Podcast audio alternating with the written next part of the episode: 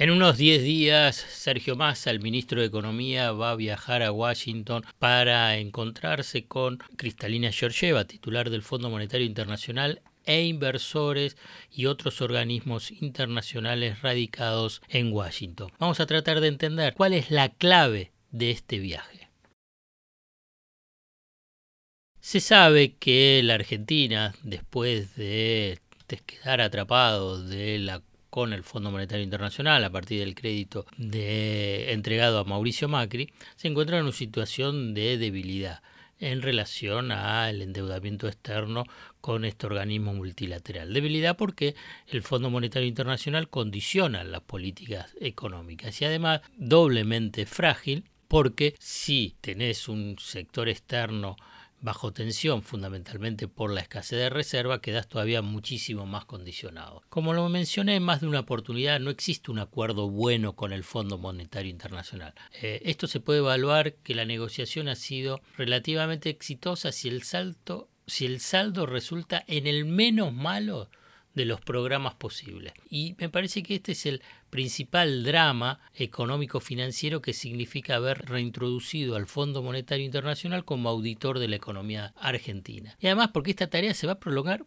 por años, por muchos años. Además, hay que hacer una referencia. La historia expone que la participación del Fondo Monetario Internacional la Argentina, en la economía argentina, no ha sido un factor que colaboró en la estabilidad, en el crecimiento, en el desarrollo, sino que por el contrario, el Fondo Monetario Internacional fue un actor relevante de crisis devastadoras. Te voy a mencionar tres, y obviamente que son las más dramáticas. Primero, la hiperinflación de Alfonsín. Esto se produjo cuando el Banco Mundial y el Fondo Monetario Internacional decidieron cerrar el grifo de financiamiento luego de años de permanente presión al gobierno de Alfonsín para la aplicación de medidas de ajustes que debilitaron la legitimidad política del primer gobierno de la democracia recuperada, Alfonsín 1983-1989, y cómo terminó entregando anticipadamente el poder en un caos económico de la hiperinflación.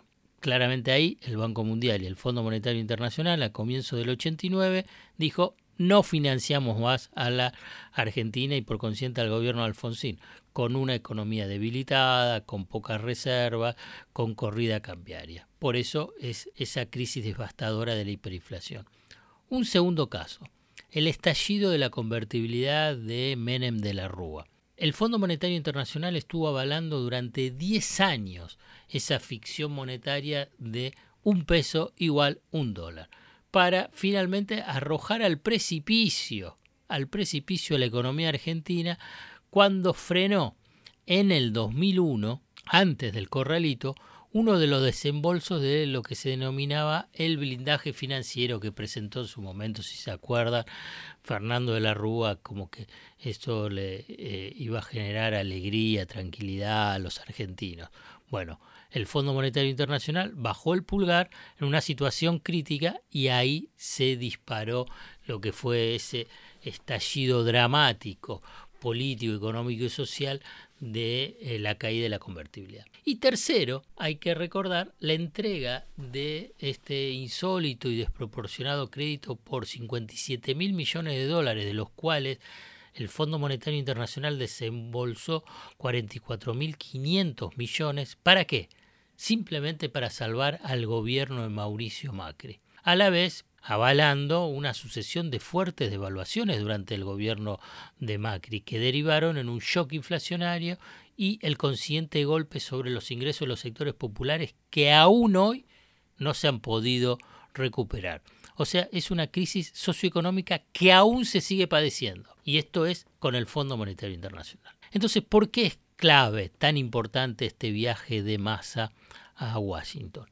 Recordá lo primero que te mencioné. No existe un acuerdo bueno con el Fondo Monetario Internacional y es necesario tener el menos malo de los programas esas, en ese marco, si querés es un marco teórico o un contexto, la Argentina no tiene, tiene muy escasas reservas en el Banco Central y una presión devaluadora fenomenal. O sea que ha quedado no solamente condicionada y sometido a los programas de ajuste del Fondo Monetario Internacional, sino que todavía la situación es más perversa, porque si se cayera el acuerdo con el Fondo Monetario Internacional, no cumpliendo, por ejemplo, la meta del 2,5% del déficit fiscal en relación al Producto Interno Bruto y los más duros del Fondo Monetario Internacional, porque hay duros y muy duros, o sea, hay malos y muy malos dentro del Fondo Monetario Internacional, decidieran o tuvieran una mayoría para bajarle el pulgar a la Argentina,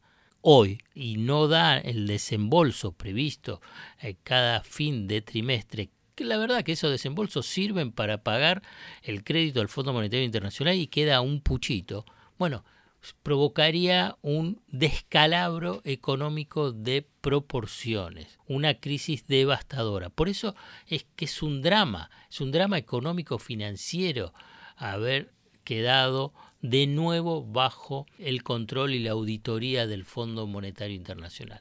En esa línea, en esa línea hay que entender eh, el anuncio reciente de eh, parte del Ministerio de Economía del recorte presupuestario por un monto neto de 128 mil millones de pesos que afecta a las áreas de desarrollo productivo, de transporte, de hábitat, salud y educación y de transferencias a las provincias, con el exclusivo objetivo de alcanzar la meta o en todo caso enviar señales al mercado de que se quiere alcanzar la meta y por consciente también a los técnicos del Fondo Monetario Internacional de alcanzar la meta del 2,5% del PBI, firmado, como te decía, en el acuerdo de facilidades extendidas. Por lo que analizan dentro del Ministerio de Economía y que está corroborado por analistas privados es que el, ritmo del gasto público y el ritmo de la recaudación llevaba a que, puede llevar a que el déficit termine el año en el arriba del 3,5% del PBI. Por eso el ajuste de agosto y seguramente los próximos meses tiene el objetivo de eh, cumplir esa meta del 2,5 y que no llegue al 3,5% porque si no se correría el riesgo que el Fondo Monetario Internacional baje el pulgar.